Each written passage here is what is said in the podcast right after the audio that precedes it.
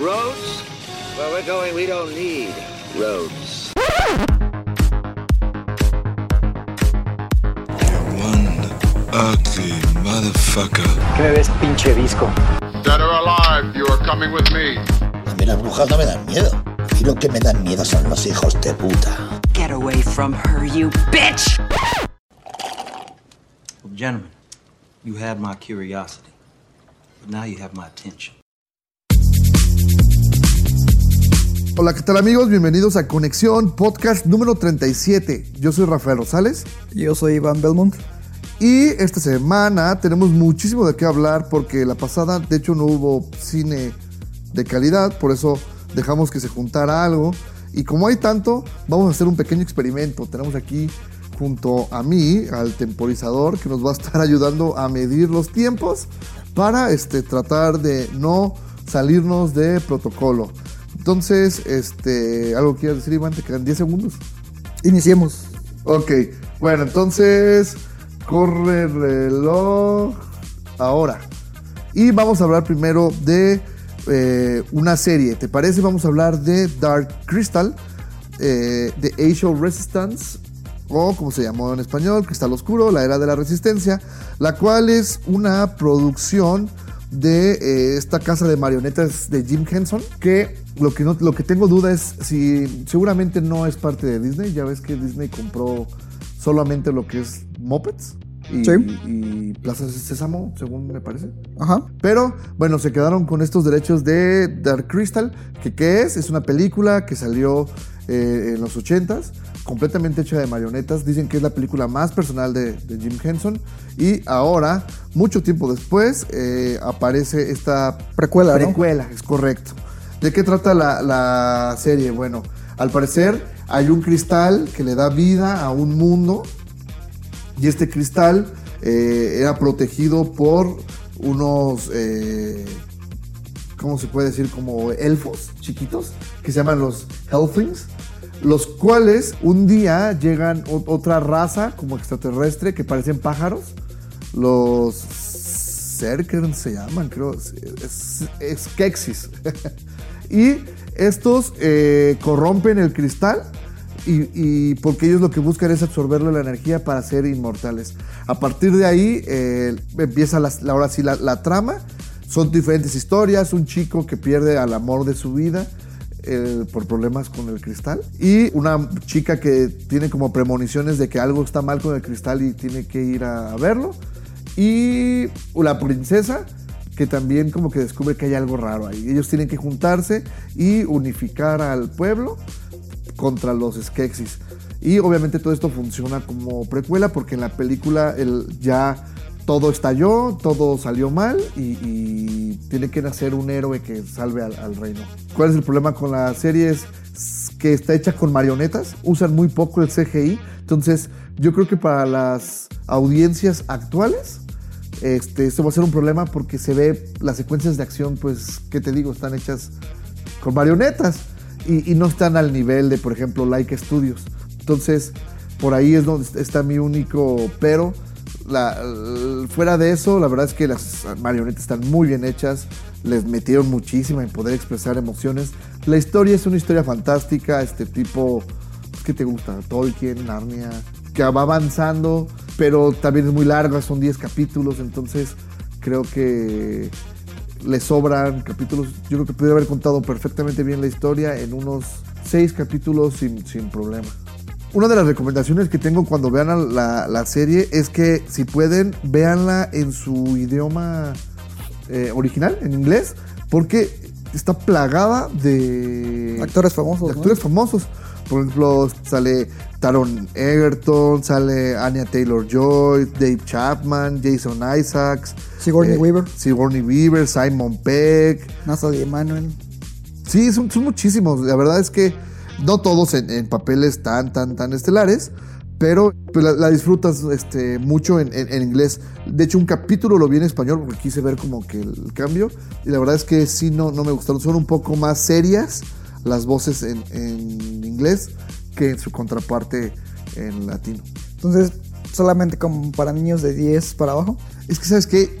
Yo creo que es más bien para fans, es para un nicho muy, muy este, específico, que porque de hecho la película es que es considerada de culto, no es para todo mundo, ni tiene un gran fandom. Entonces, eh, creo que es un buen experimento poner a un niño a verla para ver cómo le resulta, porque te digo, a mí se me hace un poco ya tarde este lanzamiento. Ya para cerrar, porque quedan 10 segundos, hay un documental en Netflix de toda la odisea que se llevó la hija de Jim Henson para poder llevar la, la serie a, Netflix. Bueno, de hecho, a que se produjera y que Netflix se la comprara. Ok, te toca. Bueno, en este caso ahora toca el turno hablar de eh, una de las series más comentadas en los últimos días. De hecho, yo la noté precisamente por lo que comentaba Rafa de que había muy poca oferta en cine el fin de semana pasado. Y curiosamente, al navegar en Netflix, me apareció esta serie que es Marianne, una serie francesa de horror. Me llamó mucho la atención lo que fue el trailer. La serie, pues, es eh, creada por Samuel Bodin, es escrita y por él mismo, también por Kwok Dang, y protagonizada por Victoire Dubois. Eh, la historia básicamente se centra en una escritora llamada Emma Larsimon, que tiene como una saga de libros de horror muy famosos que son protagonizados por precisamente una bruja de nombre Marianne. Pero conforme avanza la historia vas descubriendo que lo que ella ha redactado en sus libros pues ha ocurrido en la vida real en ciertos momentos, ¿no? Entonces básicamente como que es una amalgama de diversas influencias. Te comentaba la otra ocasión que me recordó mucho, por ejemplo, a How to Tell Stories en la oscuridad. Eh, Esa madre. El chiste es de que lo que se escribe se cumple, ¿no? También me recordó a Misery porque un personaje trata de influenciar a la escritora para que vuelva a retomar el caso Ok. eh, de, de escribir los libros porque supuestamente ya terminaron. También me recordó al Exorcista porque obviamente hay muchas referencias, incluso visuales. Hay una eh, referencia muy muy clara en una escena en particular al Exorcista 3, que es de la que más toma inspiración. Y básicamente eh, te va presentando una serie de personajes que son los amigos de, de esta chica y eh, un investigador que sus caminos se van uniendo poco a poco y van investigando cómo eliminar a esta amenaza de, de la bruja que realmente existe, ¿no? Entonces va como abarcando diversos tópicos del, del cine de horror, muchos obviamente son clichés, pero es un caso muy similar en esencia y tono a lo que es el conjuro. Sa-. Sabe eh, implementar todos esos clichés y todos los jumpscares de forma muy efectiva y tangible eh, para lo que es el universo de sus personajes. Todo funciona muy bien en ese sentido. Me parece que es una experiencia bastante gratificante. Eh, corta también, creo que son solamente 8 episodios. Pero si son clavados como yo, igual acaban en un solo día. Eh, sí es ba- bastante recomendable. Si son cobardes como aquí mi buen amigo Rafa, pues sí van a salir un poco asustados. Un- poco diferente al horror que estaremos comentando más adelante, pero es una serie que cumple con lo que promete, que es asustarte. Y sí tiene momentos genuinamente horroríficos. Me gusta mucho también como la influencia visual que, tu- que tuvo el arte de Junji Ito, un artista japonés. Eh, hay mucha referencia igual visual en lo que es el diseño de ciertos elementos fantasmagóricos ahí. Y pues, yo le diría que le den una checada. No, y aparte, fíjate que yo me di cuenta como que apar- como que la gente eh, la fue recomendado de, boca en boca, porque todo el fin pasado y todavía esta semana, sí, apareció de la nada y como que igual que tú, alguien se la topó y empecé, y en redes yo empezaba a ver Marian, Marian, y yo así, pues qué onda, ¿no? Y llego el, eh, del puente y, y, todos así de, no manches, ¿viste? Está increíble la serie, ya la empezaron a ver, entonces, qué bueno, porque generalmente es difícil encontrarte estas joyitas en Netflix y más cuando no las publicitan, como que meten así de siete contenidos y, y uno le dan el foco y los demás así los dejan este, muy al ahí se va. Entonces, yo creo que la oferta, de- al menos en series de horror, sí está muy limitada. Sí, pero te digo, es un muy buen producto, bastante entretenido. Igual y no alcanza niveles de horror de grandes obras, pero cumple con lo que promete y es una experiencia realmente disfrutable. ¿De cuántos son cada capítulo? 50 minutos más o ¿Lo, menos. lo estándar más o menos?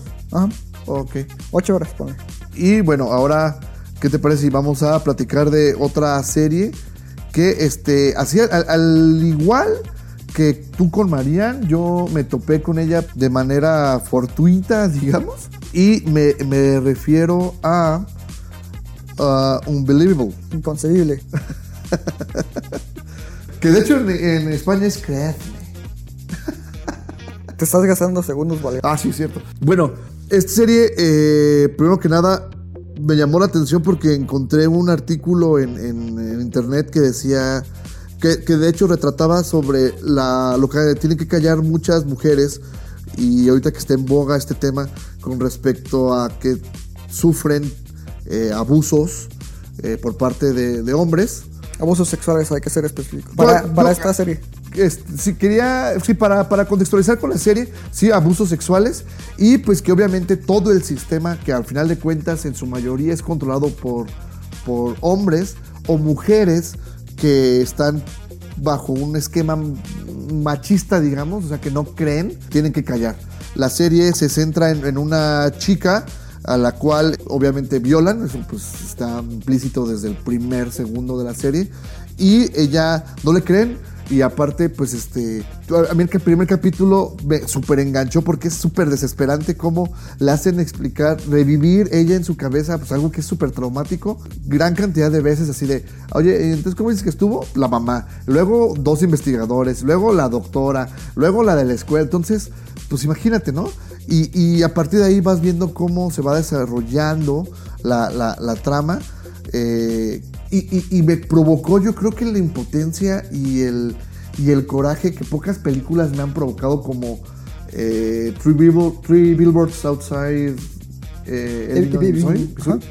¿Sí es eso? Sí. Era más fácil decir tres anuncios. Sí, por un tres anuncios por un crimen. Pues que, que es profesional. Pero bueno, la- esa impotencia que sentía la mamá con respecto también al tema de su hija, aquí yo creo que lo, lo logran eh, mostrar muy bien y, empatizas. Tony Colette, de hecho, es, es- la mamá. Digo, la, la mamá es, es la detective Grace Rasmussen, que también a mí ahora se pone, te pone como que en el papel de, ¿cómo te explico? Su personaje para mí es como muy contradictorio, me molesta mucho todo el tiempo sus acciones. La, la niña, Marie, que es, interpretada por Caitlin Dever, creo que lo hace muy bien, es una de esas actrices que de repente aparecen de la nada y, y- y creo que, que tiene un, un excelente futuro por delante. Y la verdad es que aparte, este, está bien guapa. Che.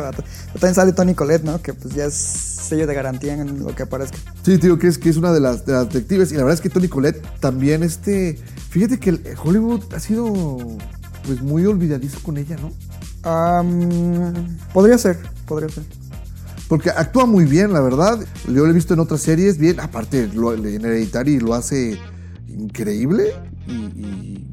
Y, bueno, ya hablamos mucho de Tony Colette. El chiste es que la serie dura eh, ocho capítulos. Cada uno también anda entre 55, una hora. Se te van bien rapidito. El ritmo está muy, muy bien eh, llevado. Eh, lo- los creadores son Susan Grant, Michael Chabon y Ayelet Waltman. Y creo que es también una de estas series que, si bien Netflix no les ha dado tanto reflector, para mí fueron una bocanada de aire fresco. Y más en estos tiempos en los que ya es común, al menos en mi círculo, escuchar que Netflix no hay nada interesante ya. Es que mucha gente se va por el tópico común de lo que te ofrece, ¿no? Incluso ya, ya implementaron eso del top 10 en su aplicación, Ajá. que te aparece lo más visto, ¿no? Y pues, te das cuenta de qué es lo que ve la gente en México. Que está número uno, la, esta serie de Kate del Castillo. Sí, la de la Reina del Sur, temporada no sé qué madre. O sea, compara el nivel de calidad No, entre una cosa y otra. Y, y tienes razón, y te voy a decir cuál. Ahí te va, eh, con Doctor Cinema, ya para cerrar. Precisamente Doctor Cinema me decía este, este- este fin de semana. Es que ya no suben películas mainstream. Y yo, güey, pues es que el negocio de Netflix, ya toda, ya empezó la guerra. Todos están metiendo contenido en sus propias plataformas. ¿Qué tiene que hacer Netflix? Crear su propio contenido. Amazon Prime lo está haciendo. Y en cierta forma Disney lo va a hacer, lo va a hacer Universal con Peacock, este Apple está buscando jalarse, entonces es un tema ahí que luego desmembraremos, Pero Unbelievable, creedme, o Inconcebible, chequenla, está muy bien hecha y relatada. Ok, ahora toca el caso para lo que es precisamente una serie que de igual forma, muy poco anunciada, yo la descubrí a través de, de Instagram porque sigo a una actriz que sale en la, en la serie, se, se llama Sheila Band, tiene un papel muy pequeño, pero ella publicó un post en una story de Instagram y me llamó mucho la atención lo que vi. Corrí inmediatamente a buscarla en Amazon Prime, que es la plataforma en la cual pueden apreciar esta serie que se llama Undone. La serie básicamente es creada por Raphael Bob Waksberg y Kate Purdy, que son, tengo entendido, productores de Bojack Horseman. Ajá. Entonces tienen ahí ya como un sello de garantía tan solo con escuchar sus nombres. La serie es protagonizada por Rosa Salazar, que probablemente la recuerden por su papel en Alita, Battle Angel. Además de pues, tener un pequeño papel en la de la maestra de Kinder, ¿no? Que, tiene- que ahí medio aparece. Y Sí. esta serie me llama mucho la atención porque es como, aparte que es una mezcla de géneros, es también como muy sui generis, ¿no? O sea, como que no se encasilla en una sola cosa. Eh, ¿De qué trata? Es una historia que se enfoca en, en una chica que se llama Alma. Ella tiene un- a su hermana y a su mamá. Hace muchos años, cuando era pequeña, su papá murió en una noche de, Halloween bajo ciertas circunstancias misteriosas. Y pues esto como que le ha marcado mucho a nivel psicológico, ¿no? Él tiene la herida de abandono, eh, también sufre mucho de depresión, lo vemos al inicio de que está como en un loop en su vida, en la cual pues no se siente satisfecha ni consigo misma ni con su relación amorosa que tiene en ese momento. Entonces sufre un accidente y durante su etapa de recuperación se le aparece su papá, que es interpretado por Bob Odenkirk, a quien tal vez recuerden por Saul Goodman de Breaking Bad. Le dice que ella es capaz de viajar en el tiempo si lo logra controlar. Entonces te manejan esta idea como de las enfermedades mentales y la esquizofrenia, etcétera, porque pues no te dejan muy claro si lo que está ella experimentando es algo real o es algo que solamente está en su cabeza, ¿no?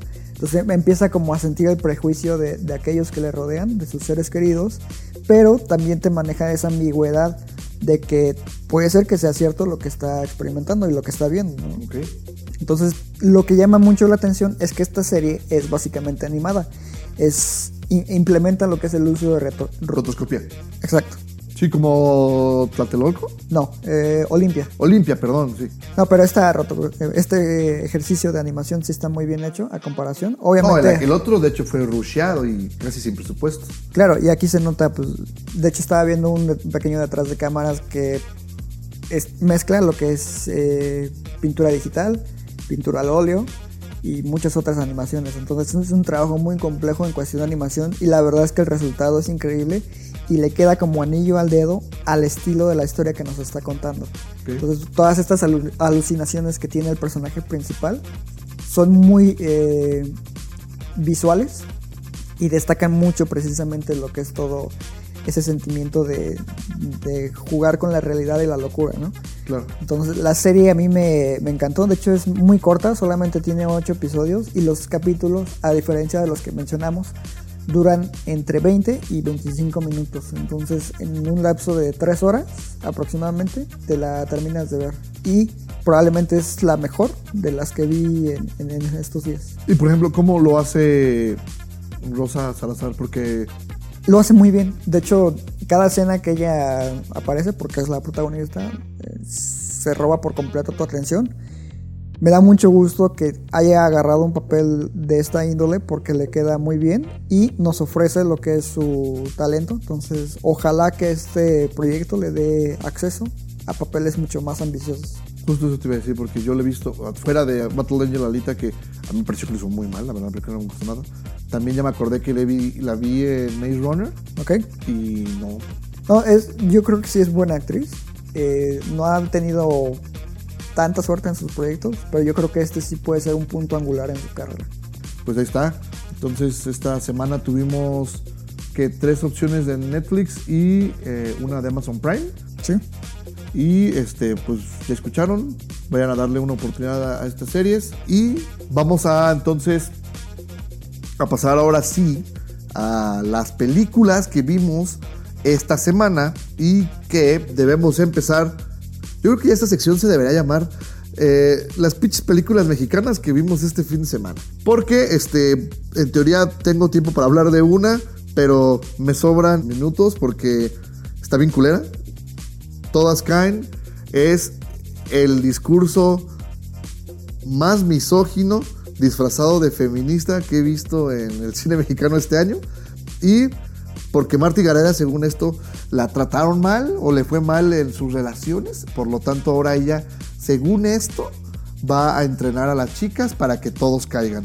Pero la película está contada como que desde los dos puntos de vista de dos personajes, que el otro es Omar Chaparro, el cual también según le fue mal en la vida con las muchachas, por lo tanto es un ligador porque ha desarrollado también estrategias. Y el problema es que lo de Omar Chaparro, ¿a qué te suena? A cualquier película de Omar Chaparro. Pero hay una en específico, una gringa famosa, a Hitch. ¿Ok?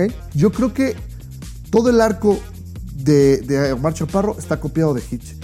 Tiene la escena del supermercado, dice exactamente las mismas palabras.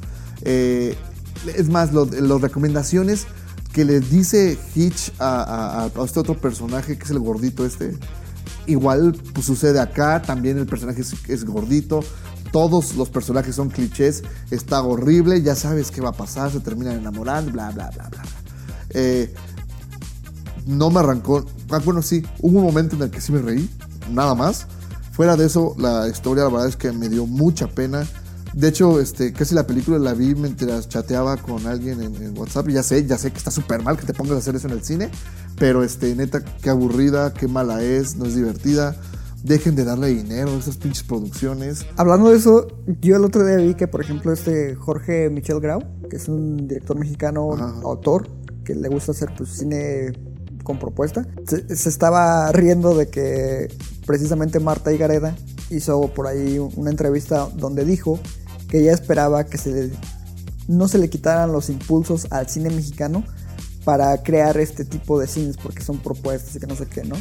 Y Jorge Michel Grau, que pues, si no lo conocen, busquen Somos lo que hay, se mofó.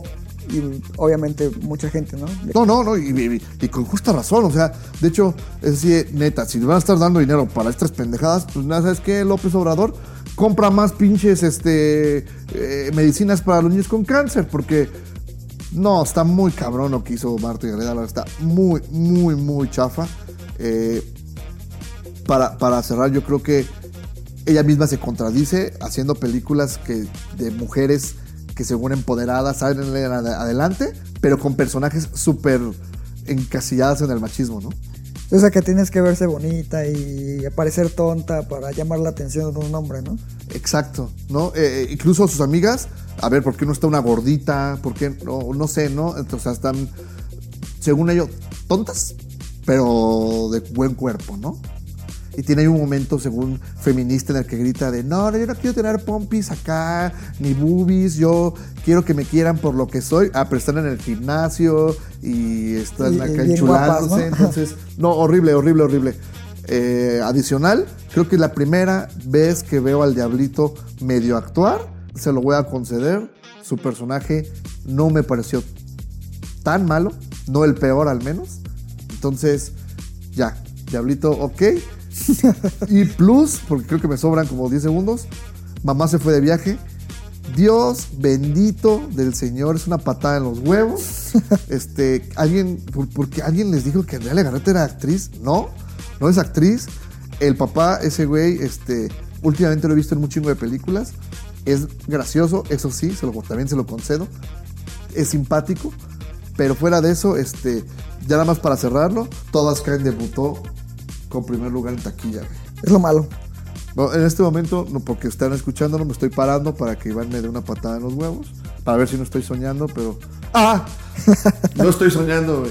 Sí, cabrón. O sea, no puede ser. ¿Y sabes qué es lo peor? Que en Estados Unidos rompió récords de, taquilla para una película no producción gringa. La estrenaron contra Once Upon a Time in Hollywood y salió más taquillera la de Marty Gareda. ¿Y sabes cuál es el problema con eso? Que les da carta libre para Vamos seguir a haciendo. ver, todas caen dos, Frida 3 y algún cuanta pendejada se le ocurra a este parecito, güey. Sí, sin duda. Es que ya encontraron la fórmula. Y pues mientras se pueden enriquecer, pues ya. Y es como lo que decíamos de, de- de Netflix. Mientras haya los que siguen cagándose de risa en el cine, viendo estas chingaderas, pues ya. ¿Ok? Y también hablando de chingaderas, pues un ruquito la quiere seguir de héroe de la acción, ¿no? Ah, no mames. Ya tan rápido así. Bueno, pues vamos a darle también. Híjole, yo tengo un problema. Se estrenó este fin de semana también Rambo Last Blood. De hecho, hace un segundo me acaba de, mandar un, un- un mensaje, Doctor Cinema, de oye, ¿ya la viste? ¿Está chida? Le dije, te va a encantar, güey. ¿Cómo se llama? Seal of Approval de Doctor Cinema. ¿Qué significa eso? Un chingo de balazos, un chingo de explosiones, un chingo de sangre, pero nada más. La película tiene una trama, este, empezó, empezó bien, la verdad es que voy a ser sincero.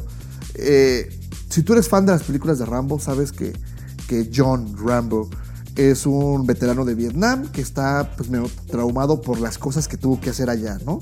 La primera película, yo recuerdo que la pasaban en Canal 5 en horario de la tarde.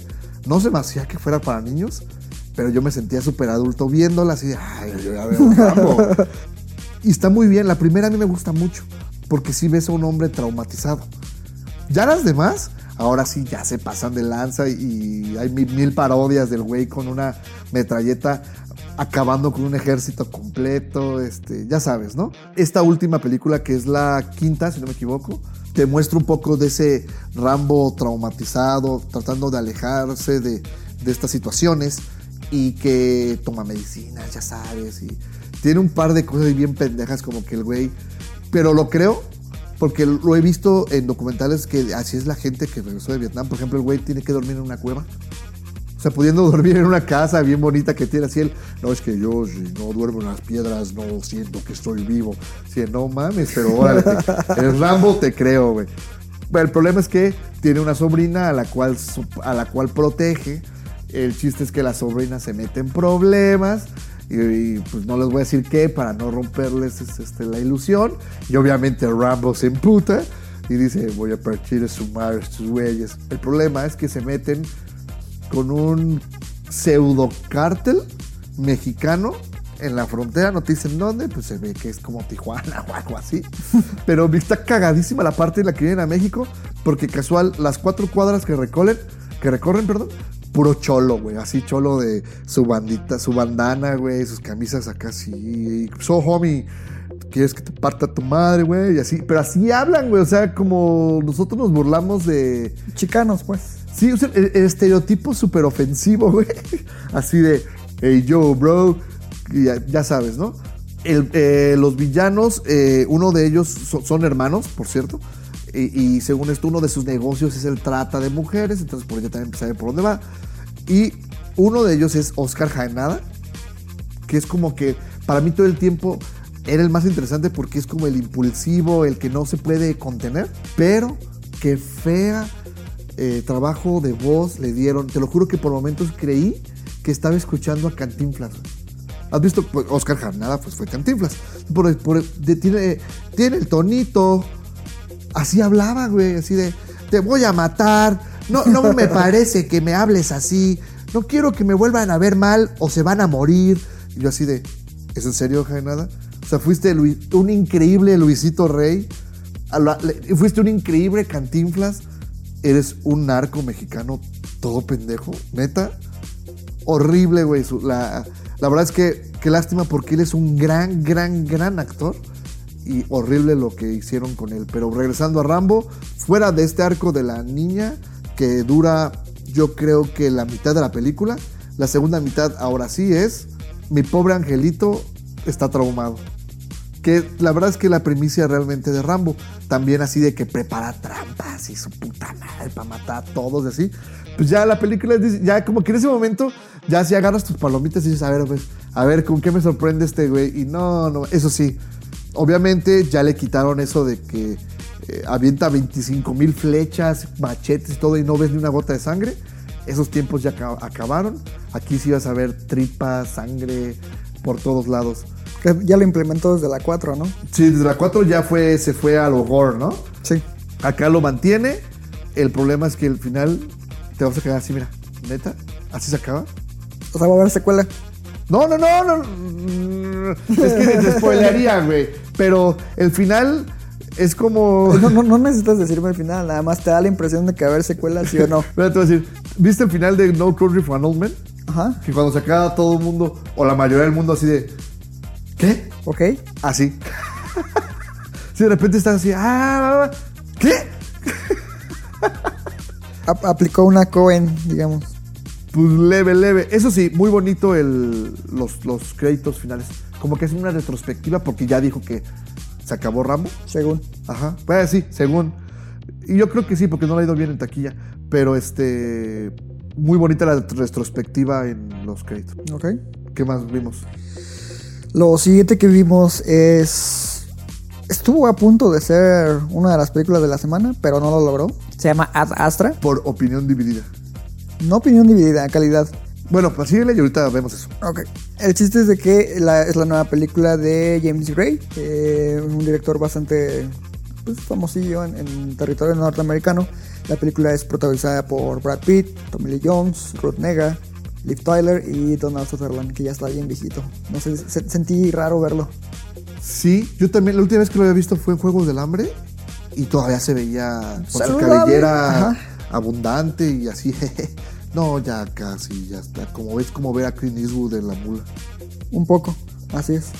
Pero bueno, ¿de qué va Ad Astra? Es una película de, de ciencia ficción ubicada en un futuro no muy lejano, digamos. Se supone que la raza humana ya ha logrado colonizar, digamos, de cierta forma lo que es la Luna y lo que es Marte. Ya hay viajes interespaciales, etcétera. Eh, solamente de- dentro de nuestro, nuestra galaxia, digamos, la Vía Láctea. Eh, el personaje principal es el mayor Roy McBride, interpretado por Brad Pitt, quien hace muchos años, 29, si mal no recuerdo, eh, su papá desapareció en una misión espacial. Su papá es interpretado por el personaje de, de Tommy Lee Jones. Que también ya, güey. Fíjate que aquí no lo vi tan acabado a comparación de, de otras. Pues, la mayoría del tiempo que, que tiene a cuadro son tomas como medio alejadas. Y oscuras. Ajá. Pero sí, en algunas yo sí dije también, ya está. Pero bueno, el, el chiste es de que por una u otra su papá desapareció.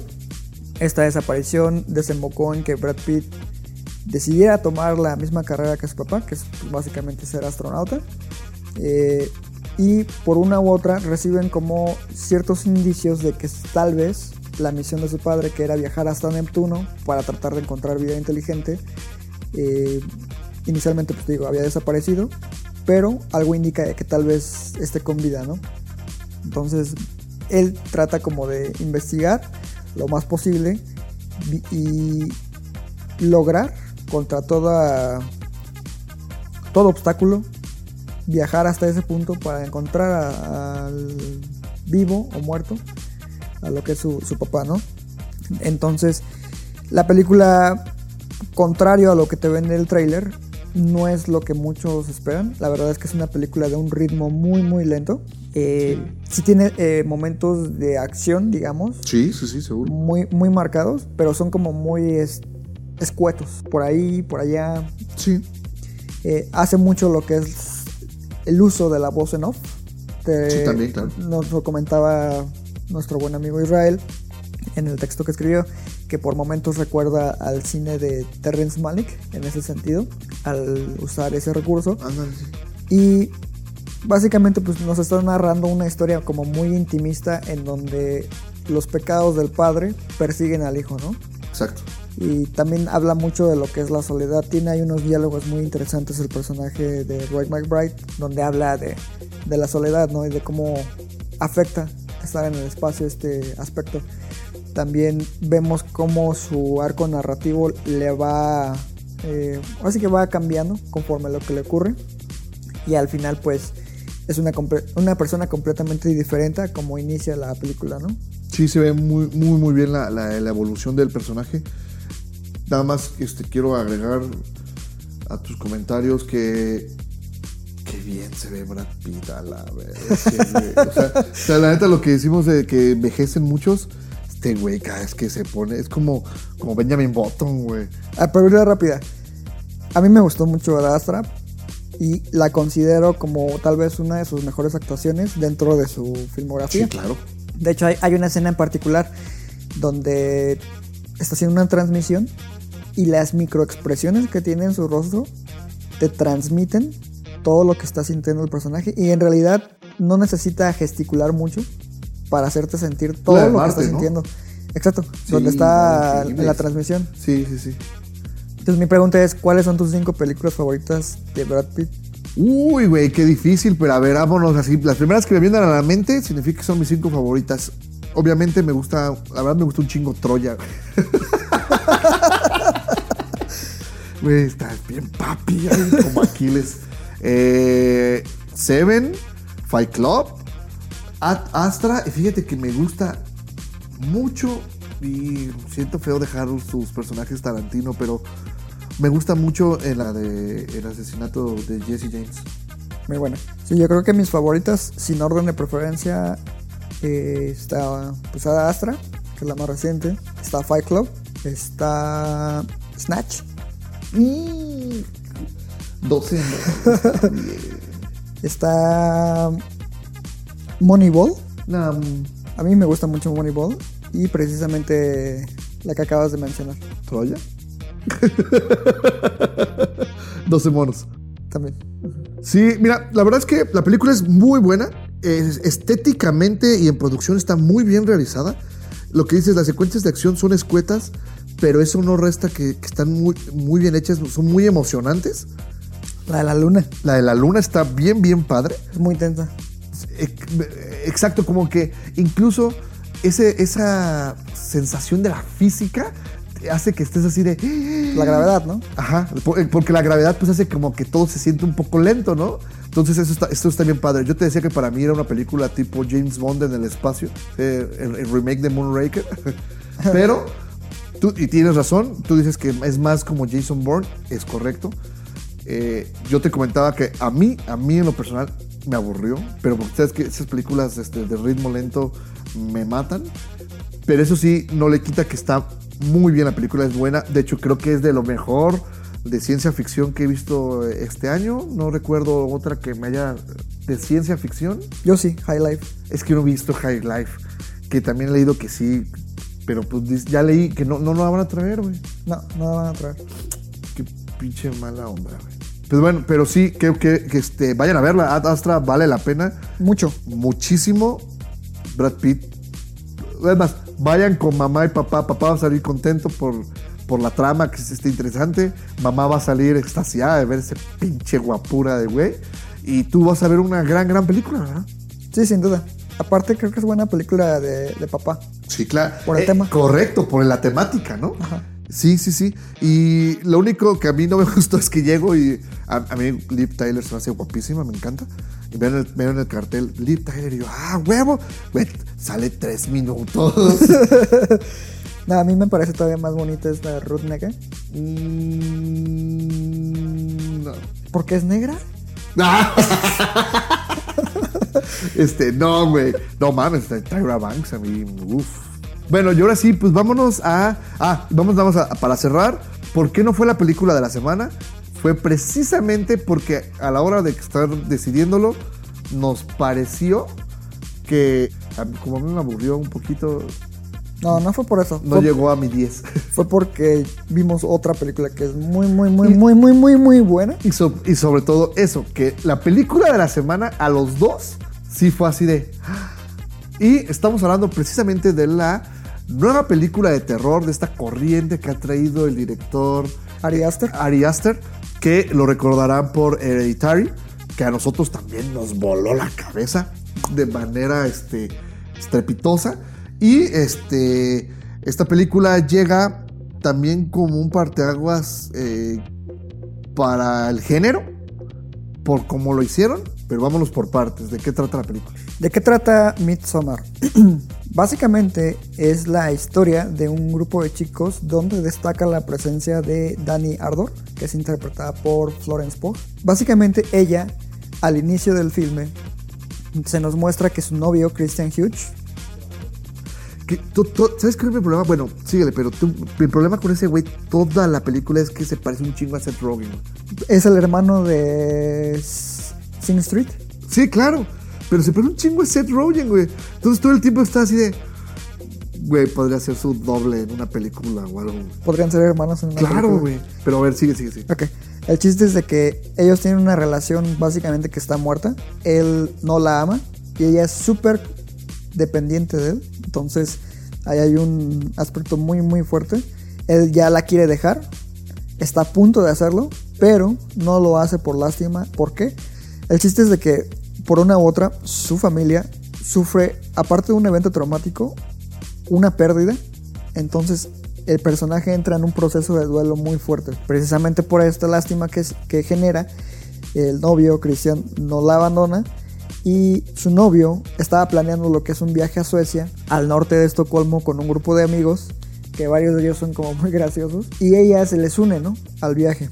Conforme va avanzando la trama, llegan a este punto en donde van a realizar lo que es una especie de celebración a lo que es el verano, Midsommar por eso el título, en una comunidad ficticia que se llama Harga, que básicamente eh, pues poco a poco vamos descubriendo que es como una secta, digamos, ¿no? Sí. Entonces, conforme van llevando a cabo sus actividades de celebración, vemos ahí un par de cosas que poco a poco van alterando la presencia de, de los extranjeros, digamos, los que no pertenecen a esta comunidad. Y se dan cuenta de que pues no todo es tan bonito como se ve en realidad, ¿no? Exacto. Yo creo que esa es una de las principales este, eh, habilidades del director, que es llevarte de un punto que es como mínimo y, y- y es, es sorprendente porque vas sintiendo este, precisamente... eh, obviamente es una película de, de horror, así te la venden, ¿no? Entonces tú llegas ya predispuesto un poco, pero no sabes qué vas a ver. Más que al menos nosotros lo que vimos en los trailers o en la sinopsis. Yo no vi los trailers. Yo, yo sí, todos. Y aún así, no te preparan para la montaña rusa que, que estás a punto de vivir. Ahora, vámonos un poco. Es muy bueno el director para crearte situaciones que te hagan empatizar con los personajes rápidamente. O sea, esta situación del, del duelo, del dolor que está viviendo el personaje de Frank Spock, al momento lo cachas, porque pues te dices que culero, pero aparte también como que por un momento entiendes un poco al novio, aunque es un culero, mequetrefe, cara de perro, Cara de pero, pero también la neta dices, es que también ves, está, está- está bien dañada, güey. Los que sí valen más son los compas, neta, se pasan de hacer esos güeyes. típicos gringos, ¿no? Que solo piensan en sexo. Que también es como un, un tópico común dentro de- del género. Pero algo Sí. que me llama mucho la atención de esta película es que comparte casi de forma eh, invisible, poco... Es muy sutil. Comparte muchas similitudes con Hereditary. ¿A qué me refiero? Estamos precisamente con personaje que sufre un duelo Está traumado. Ajá. Igual que, el- que la mamá en Hereditary está sufriendo un duelo en algún Correcto. punto de la historia y poco a poco se van inmiscuyendo con una persona o personas en este caso que se presentan como figuras de apoyo cuando en realidad tienen intenciones ocultas detrás, ¿no?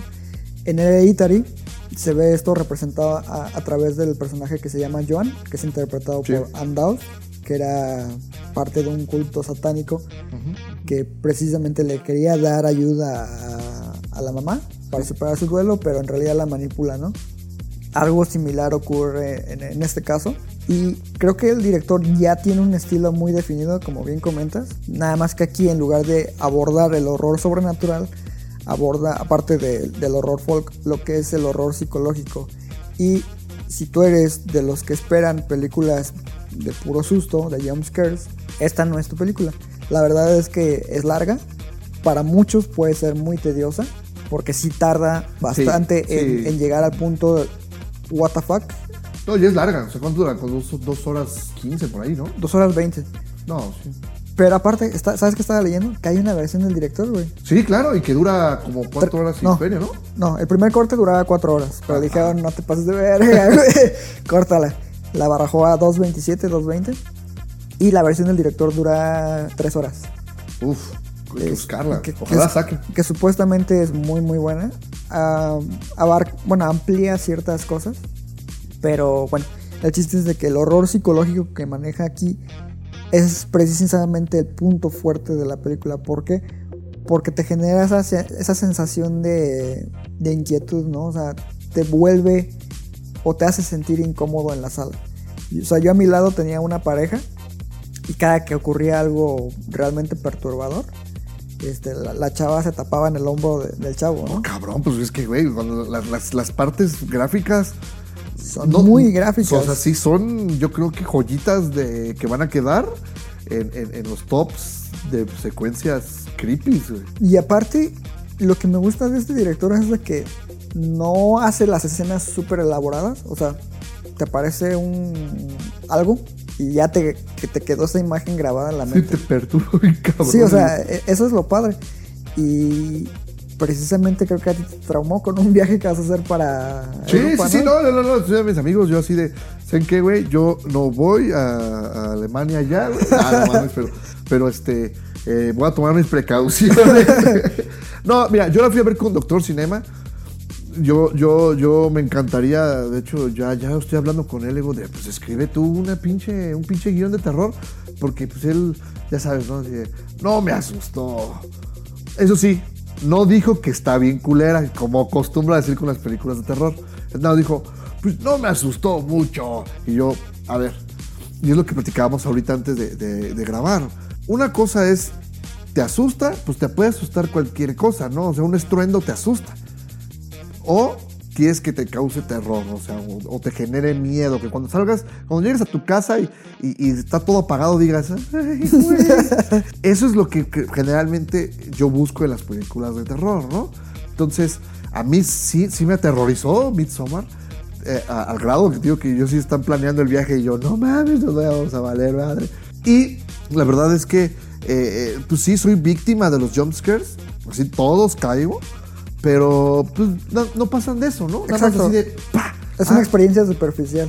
es correcto. Y Midsommar, además, vale mucho la pena porque estéticamente está increíble. Es muy superior a Hereditary en estética. Y eso que Hereditary manejaba esta onda de que todo parecían maquetas. este, Sí, es, es casi claustrofóbica en, en cierto sentido. Ajá. Y aquí es todo lo opuesto, todos son espacios abiertos, súper iluminados. Y precisamente eso es lo que me llama mucho la atención, de que haya como ido de un...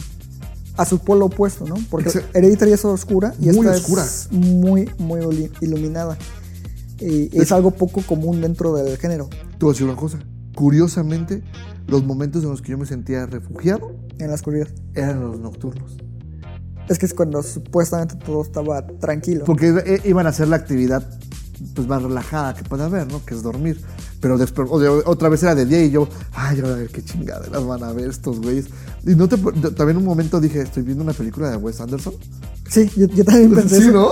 Así de- sería muy curioso o interesante que alguna vez Wes Anderson decidiera abordar el, el El cine horror, de horror. sí, de horror, sí. Pero con su estilo, por supuesto. Igual Ari Aster, la comedia. ¿No ves que tiene un humor bien negro ahí escondido que, Sí. que, que te lo avienta en algunas secuencias que dices, nah, te pases de lanza. sí, o sea, es que tiene ahí un- un- una línea muy delgada entre lo gracioso y el horror. Por ejemplo, estas situaciones donde los personajes tratan de emular la- la- los sentimientos de los protagonistas. Ajá. Por ejemplo, una escena donde la chica está gritando y las de alrededor también se ponen a gritar Ajá. en sinónimo de, de apoyarla, ¿no? Sí, claro, claro. Pero- y eso te da risa, pero al mismo, al mo- mismo momento te, te inquieta porque es como súper bizarro ver algo así, ¿no? Entonces, son, son muchas situaciones similares. Te digo, yo creo que el trabajo de dirección de Ari Aster está increíble en todo sentido. El elenco está muy bien. Y pues lo, lo que más me dejó marcado es que pues, no hay que orinar en árboles ajenos. Uy, es cierto, es que luego ves, es más, a veces que vas a casas ajenas, o sea, y, y- y haces algo que para ellos cultural o por costumbre, pues no se hace. Sí, seguro. Es como, por ejemplo, hay mucha gente que no lo entiende ¿eh? en mi familia, pero los domingos no se toma antes de las 12 del día. Ok. Pero sí, esas situaciones pasan, y pero sí, sí es cierto, eso eh, tienes que tener mucho cuidado y sobre todo cuando vas a, a- a lugares que no son tu- de tu entorno, ¿no? Por ejemplo, en Chiapas también, que, que en la iglesia no te dejan tomar fotos, güey. Ok. Entonces, Pues nada más no se unan a sectas y van a estar bien. sí, fuera de eso, Midsommar es una gran película. Este, vayan a verla. eh, si eres muy macho y no te asusta para nada, Es que no, no es ese tipo de cine. Si quieres asustarte, ve el conjuro, ve cualquier otra cosa. Exacto, pero mejor dicho, ve a ver un estilo diferente de cine de horror. Exacto. Yo creo que es- esa es más bien la, la recomendación. Y un gran exponente. Sobre todo. Muy bien. Y bueno, pues estas fueron la- las películas que vimos. Vimos muchas. Les agradecemos por escucharnos como cada semana. Nuestras redes sociales, ¿cuáles son? Son eh, Conexión Cine en Facebook y Conexión MX en Twitter e Instagram. Sí, y bueno, pues ya pueden ahí encontrar los materiales. Nos vemos hasta la próxima. Yo soy Rafael Rosales. Y yo soy Iván Belmont. Y recuerden que Amamos el cine. hasta la próxima.